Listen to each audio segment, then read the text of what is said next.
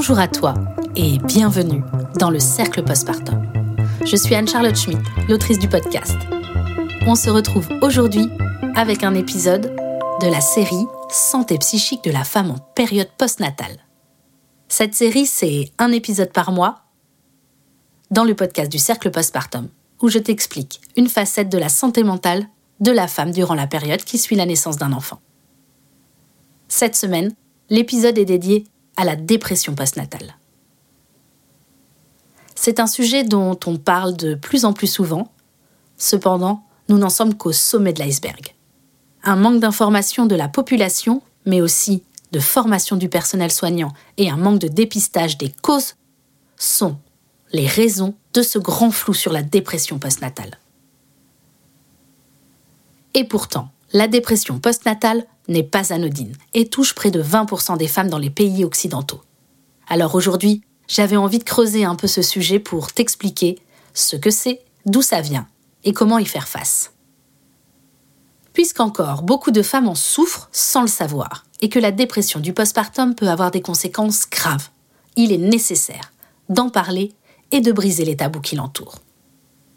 Pour commencer, il faut différencier plusieurs états. Le baby blues, la dépression du postpartum et la psychose puerpérale. Ce sont trois choses dont on parle quand on aborde les sujets psychologiques et psychiatriques autour de la femme ayant accouché. Alors faisons un peu le point pour différencier les trois. Le baby blues, je t'en ai déjà parlé dans un autre épisode. C'est un phénomène d'adaptation normal. Il est bref, moins de deux semaines. Il apparaît dans les tout premiers jours qui suivent la naissance d'un enfant. Il disparaît sans intervention c'est un état d'humeur labile où l'on passe du rire aux larmes. La psychose puerpérale est un trouble mental grave qui se développe pendant la grossesse ou juste après l'accouchement chez une femme n'ayant pas d'antécédents psychiatriques. La psychose puerpérale se caractérise par des manifestations telles que des hallucinations, des croyances erronées, des perturbations de la pensée et du comportement. C'est-à-dire que la femme entend et voit des choses qui n'existent pas dans la réalité. Elle a des croyances erronées, des convictions profondes qui ne sont pas fondées sur la réalité.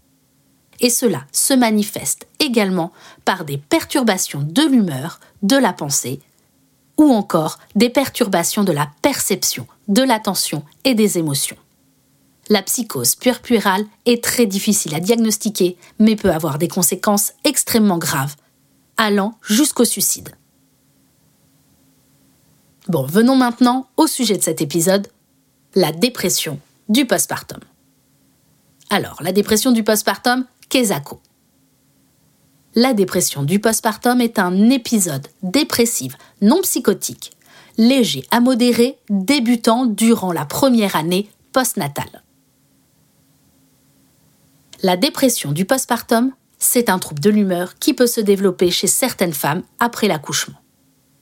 On va rentrer plus dans les détails, mais elle se caractérise principalement par des symptômes de dépression, d'anxiété, de tristesse et de fatigue. Ou encore une perte d'intérêt pour les activités habituelles. Parfois aussi des difficultés à se concentrer ou à prendre des décisions. Ou encore une perte d'appétit et des troubles du sommeil. La dépression du postpartum peut interférer avec la capacité de la mère à s'occuper de son bébé et à mener une vie normale. Si elle n'est pas traitée, elle peut avoir un impact négatif sur la relation de la mère et de son bébé et sur le développement de celui-ci. Mais pas seulement. L'impact de la dépression postnatale est significatif sur la mère, mais aussi sur le coparent, sur la famille et sur la relation mère-enfant, ainsi que sur le développement cognitif et émotionnel du bébé sur le long terme. La dépression du postpartum, je l'ai dit au début, touche environ 20% des femmes dans les pays occidentaux. Mais sais-tu que 60% des femmes qui vivent une dépression postnatale vivent un état dépressif pour la première fois de sa vie? Alors je sais que tu aimerais comprendre à quoi est due la dépression du postpartum. Eh bien, la réponse est compliquée et surtout multifactorielle. Je vais essayer de te résumer les conclusions des dernières études scientifiques et surtout de faire simple et clair. Pour commencer, la chose dont on est sûr, c'est que pendant la grossesse et le postpartum, l'organisme maternel subit des changements biologiques, physiques, sociaux et émotionnels. Jusqu'à récemment, les études s'étaient principalement concentrées sur les facteurs de risque psychosociaux. Mais des études recherchant des origines beaucoup plus larges ont apporté différents résultats très intéressants. Et je vais vous en parler. Dans les différentes causes qui ont été étudiées, on parle de la génétique les femmes développant une dépression du postpartum auraient une variation de certains gènes spécifiques qui seraient à l'origine de l'apparition des épisodes dépressifs pendant la période postnatale, mais aussi de la gravité de ceux-ci. Bon à savoir, ces variations génétiques interviennent également dans la régularisation du stress, et ça on en reparlera. Interviendraient ensuite les systèmes hormonaux et le stress. Alors en premier, la chute brutale de la concentration des hormones ovariennes qui serait liée à l'apparition du syndrome dépressif. Deuxièmement, en cas de dépression postnatale, on observerait une altération des inhibiteurs de neurotransmetteurs au niveau du circuit neuronal émotionnel. Bon, ok, c'est du chinois, euh, pour moi aussi. En troisième, il est supposé par la suite que le stress chronique entraîne une diminution de la sécrétion de la sérotonine et de la dopamine, ayant pour conséquence une augmentation de l'inflammation. Et cela serait en lien direct avec le développement d'un état dépressif. On va y revenir sur cette euh, inflammation, mais sachez quand même que en contrepartie, la production d'ocytocine dans les semaines suivant la naissance joue un rôle protecteur face à ce phénomène afin de créer un équilibre. En quatrième, euh, les femmes ayant un faible taux de BDNF en fin de grossesse sont associées à des syndromes dépressifs plus élevés. Bon, ça c'est pareil, hein, euh, il faut être euh, un expert en biologie pour comprendre.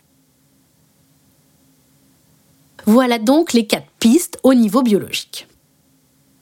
Ensuite, les études montrent également que la dépression postnatale serait favorisée par une dérégularisation du système immunitaire. Et cela rejoint une des pistes sur le système hormonal. En effet, pendant la grossesse, les facteurs qui luttent contre l'inflammation augmentent. Et du coup, les agents en facteur de l'inflammation diminuent. Mais au moment de l'accouchement, un brusque basculement entraîne une installation d'un état en faveur d'une inflammation générale. Cet état inflammatoire joue un rôle prédominant dans le développement de la dépression. On en parle de plus en plus et il y a de plus en plus d'études qui lient syndrome inflammatoire et dépression. Et enfin, la dernière cause, qui est sûrement celle dont on parle le plus, c'est l'environnement psychosocial. En effet, le contexte socio-économique et psychologique a une importance majeure dans le risque de développement de la dépression du postpartum, et ce de manière protectrice ou délétère. Il existe un lien direct entre l'anxiété maternelle et les perturbations de l'humeur pendant la grossesse et le postpartum. Dans les facteurs de vulnérabilité de la dépression du postpartum, certains aspects de la personnalité ainsi que les stratégies d'adaptation de la femme sont les deux aspects clés dans le développement ou non de cette dépression du postpartum. Et ce n'est que récemment que la perspective biopsychosociale a été mise sur le tapis. L'inclusion de la notion de stress chronique serait très importante dans le développement de la dépression du postpartum. De même, des antécédents de troubles de l'humeur ou d'anxiété influeraient également. En psychiatrie clinique, la mesure des troubles de l'humeur est déjà un critère connu qui, cependant, n'a pas été beaucoup pris en compte dans la dépression du postpartum. Et c'est dommage. Si on prend en compte l'adaptation à l'état de la grossesse, les événements traumatiques passés et les traumatismes de l'accouchement, il faudrait également prendre en compte l'humeur qui est un réel critère pour comprendre le comportement. L'humeur nous permet de gérer de différentes manières les expériences que nous vivons à court terme et ainsi de stabiliser nos réactions émotionnelles. Et c'est cette faculté qui nous protégerait, ou non, de la dépression du postpartum. Toutes ces études nous montrent surtout que les causes de la dépression du postpartum sont variées mais on en retiendra deux pistes principales.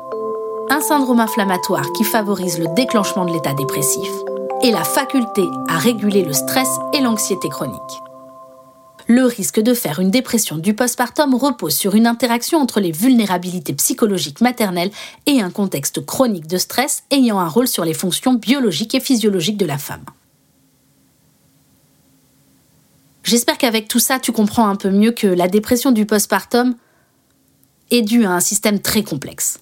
Mais alors concrètement, bah, comment ça se manifeste la dépression du postpartum? La dépression du postpartum peut commencer à tout moment au cours de la première année suivant l'accouchement. Elle peut se développer de manière soudaine, mais aussi de manière tout à fait progressive. Il existe deux pics majeurs d'apparition de la dépression postnatale. À 4 semaines après l'accouchement et à 6 mois. La femme en dépression du postpartum peut présenter divers symptômes. Une humeur dysphorique, des troubles de l'appétit, des troubles du sommeil, des troubles de la fonction psychomoteur et ou une fatigue importante. Elle peut développer un sentiment fort de culpabilité. Et rarement, mais c'est quand même possible, elle peut avoir des idées suicidaires. La femme présente également une anxiété excessive, surtout vis-à-vis du bébé, et elle se dévalorise particulièrement dans ses compétences parentales. Et oui, une faible estime de ses compétences parentales augmente le risque de développement d'une dépression du postpartum le niveau de satisfaction à la naissance influe sur le risque de dépression du postpartum, de même que le stress prénatal et les antécédents psychologiques.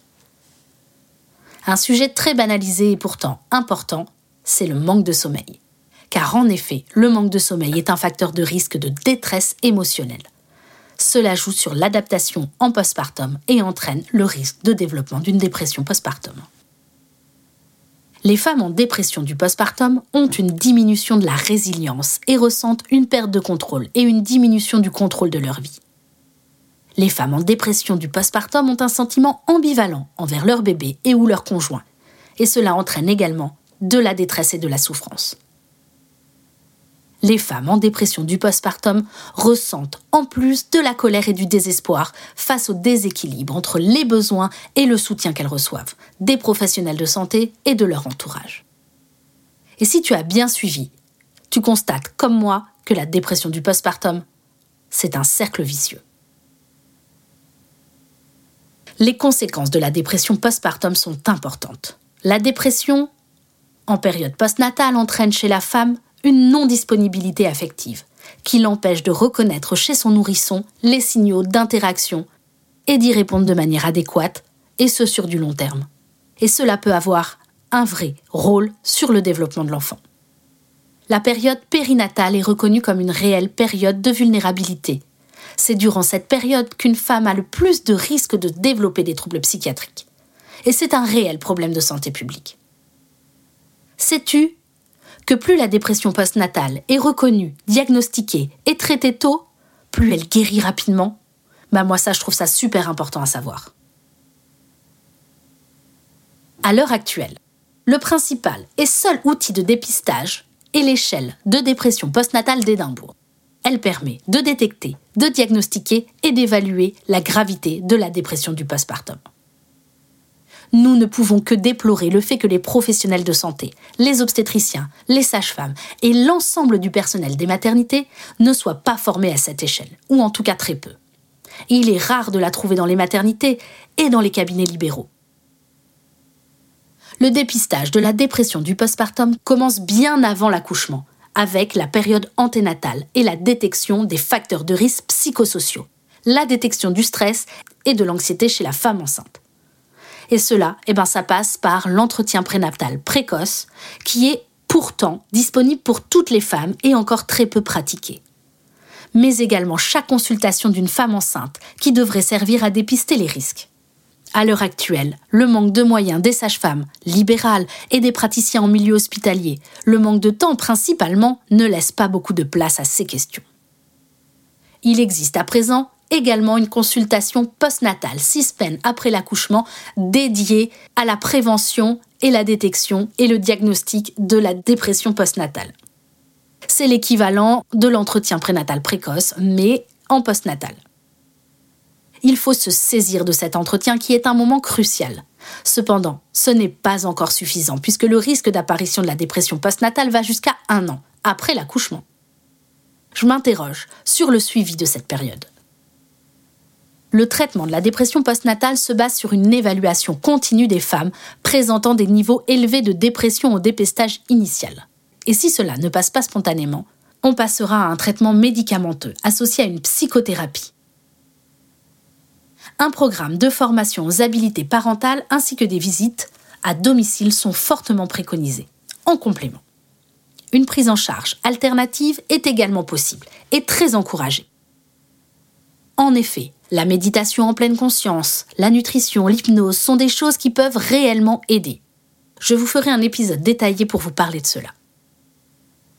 Si tu te sens dépassé et épuisé, si tu as le sentiment de perdre le contrôle, tu dois consulter.